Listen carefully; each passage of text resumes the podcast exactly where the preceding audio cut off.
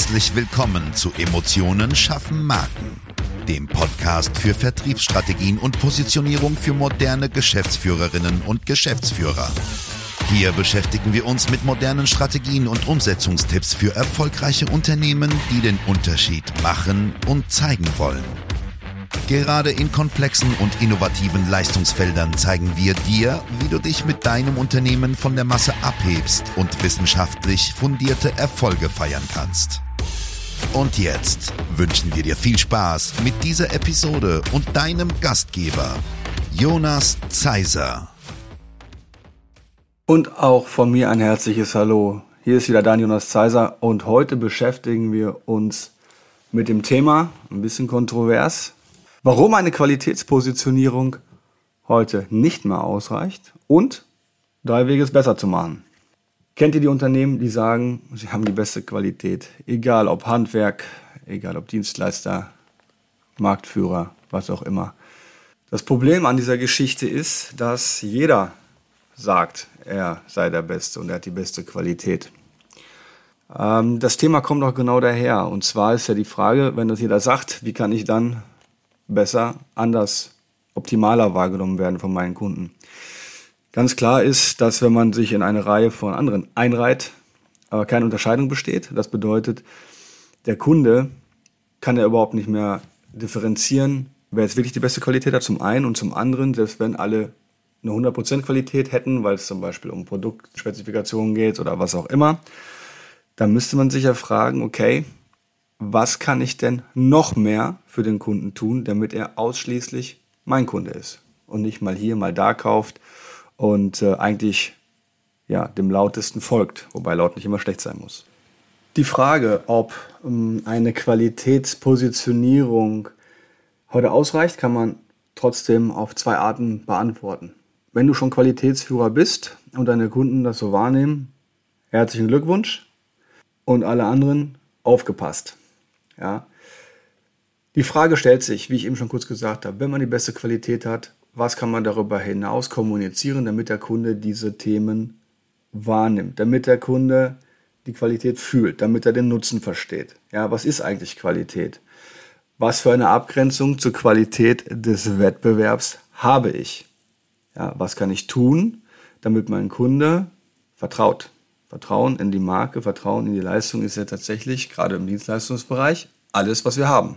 Darüber hinaus stellt sich auch noch die Frage, was ist denn Qualität überhaupt? Ne? Äh, und zwar im Hinblick auf äh, den Bereich. Red Bull äh, sagt zum Beispiel eigentlich über das, was sie alles proklamieren, über Webseite, über Events und so weiter, wir machen dein Leben ja, abenteuerreich. Ja, und haben darauf quasi eine, ja, einen, einen Fokus gelegt, der seinesgleichen sucht. Das kann man nicht anders sagen. Ich finde, das, was die machen, ist einfach grandios. Chapeau, Hut ab. Und auch ich bin da gefangen, weil hier neben mir stehen drei Red Bull-Dosen. Ja, liegt auch daran, dass man ein Kind hat, was nicht so viel schläft. Aber es erfüllt seinen Zweck und man startet gut in den Tag. Das ist zumindest das, was in meinem Kopf angerichtet ist. Also da kann sich einfach niemand vor verstecken. Wenn wir jetzt aber den Bereich der Milliardäre verlassen und uns auf die inhabergeführten KMUs oder die Geschäftsführer im Angestelltenverhältnis konzentrieren. Wie kann man als solch eine Person über die Qualitätspositionierung hinaus beim Kunden punkten? Ich äh, denke, da gibt es drei Wege, drei Instrumente, drei Aspekte, die man berücksichtigen kann. Und zwar ist das allererste, sich aus dem Wahrnehmungsraum der Branche überhaupt mal heraus zu positionieren. Ja, ähm, ein Beispiel ist, wir haben einen Geschäftspartner, da ging es darum, die, das Thema Versicherungen sexy zu machen. Und er hat natürlich immer darüber gesprochen, okay, wir verkaufen Versicherungen und wir machen hier dies und jenes für Unternehmen. Da ging es um betriebliche Altersvorsorge, betriebliche Krankenversicherung und so weiter. Und wir haben uns angeschaut, okay, was, was ist eigentlich der Nutzen dieses Produktes, dieser Dienstleistung in dem Fall? Und ähm, der, der Nutzen ist ganz klar, dass Mitarbeiter durch dieses Instrument im Unternehmen verbleiben. Und zwar nicht, weil der Chef so unglaublich viel für die tut, das ist ganz toll, aber vor allem, weil dieses Instrument, diese Versicherung dafür gesorgt hat, dass Mitarbeiter ihre Kinder mitversichern können. Ja, also wir haben einen Nutzen in einen Bereich gelegt, der sich komplett aus den Versicherungen eigentlich hinaus bewegt und haben eigentlich ein strategisches Instrument daraus gemacht. Ja, weil wenn ich jetzt zum Beispiel am Fließband arbeite und verdiene, keine Ahnung, 2200 Euro brutto und ich habe ein Kind, was vielleicht krank ist und es ist mitversichert, wie im Privatpatientenstatus, dann hast du etwas in der Hand, was seinesgleichen sucht. Und diese Argumentationskette haben wir auch so aufgebaut. Ja. Das heißt, weg von der Vergleichbarkeit, ganz wichtig. Ja. Punkt zwei ist für mich die Antipositionierung, die wird super kritisch gesehen von ähm, vielen Agenturen, weil man da natürlich auch ganz klar sagt, wer man nicht ist. Ich finde, dass die Antipositionierung wird ganz cool beschrieben, indem man einfach sagt, alle sagen zum Beispiel, sie haben 100% Qualität und wir würden formulieren, wenn geniale Qualität nicht mal ausreicht, sondern es darüber hinausgehen soll, dann kommt doch mal zu uns. Dann zeigen wir euch, wo der Frosch die Locken hat. Ja, sowas kann man zum Beispiel machen. Und äh, in, der, in dem Moment, in dem du über dieses Thema hinausgehst, sagst du ja indirekt eigentlich auch, dass du besser bist als der Rest. Deswegen auch Antipositionierung. Dafür muss man dann auch stehen und gerade stehen. Da gibt es ein bisschen Gegenwind. Ich finde das immer relativ gut, weil, wenn wir ehrlich sind, das ist ein freier Markt und wer was zu verschenken hat, der hat wahrscheinlich schon zu viel richtig gemacht. Ja, der letzte und dritte Punkt, den ich anführen möchte, ist das Ansprechen bestimmter Motive. Ein ziemlich gutes Beispiel ist das Sicherheitsmotiv. 80 Prozent aller Menschen haben ein Sicherheitsmotiv, ein hoch ausgeprägtes. Ich sage mal, in Deutschland sind es bestimmt 103.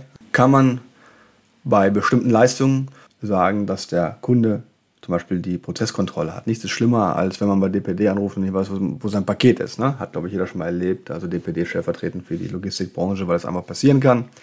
Und wenn man zum Beispiel formuliert, äh, beziehungsweise der geistige Arbeitstitel ist, bei uns gibt es nicht nur Top-Qualität, sondern bei uns können Sie auch jederzeit kompletten Prozesszugriff haben oder Sie können jederzeit die Projektfortschritte bei Dienstleistern einsehen, weil man zum Beispiel Zugriff auf das Projekttool macht. Dann sagt man auch indirekt, bei allen anderen kannst du das nicht, lieber Kunde. Und das ist natürlich wiederum eine Formulierung, die, ja, ich sag mal, auf die Marke einzahlt, ein bisschen mehr Qualität suggeriert, aber über das Thema Sicherheit und der Mensch fühlt sich abgeholt, ganz, ganz, ganz stark in dieses Thema Vertrauen mit einzahlt. Jetzt hast du drei Möglichkeiten kennengelernt, wie du über die Qualitätspositionierung hinaus bestimmte ja, Argumentationsketten ja eigentlich mit einbaust, wie du über die Qualitätspositionierung hinaus Themen äh, berücksichtigen kannst. Natürlich gibt es auch noch andere Dinge im Prozess, die man sich anschauen kann. Ne? Was liefert man alles mit? Was legt man auch vielleicht Produkten bei? Was legt man Dienstleistungen bei? Äh, wie wird der Kunde ongeboardet, wie man heutzutage sagt? Ich sage mal, wie holt man den Kunden ab? Ja, da gibt es eigentlich verschiedene Variationen. Drei habe ich euch heute gezeigt. Wenn es da noch Fragen gibt, dann melde dich jederzeit gerne. Und ich wünsche dir bis zur nächsten Folge eine wirklich gute Zeit.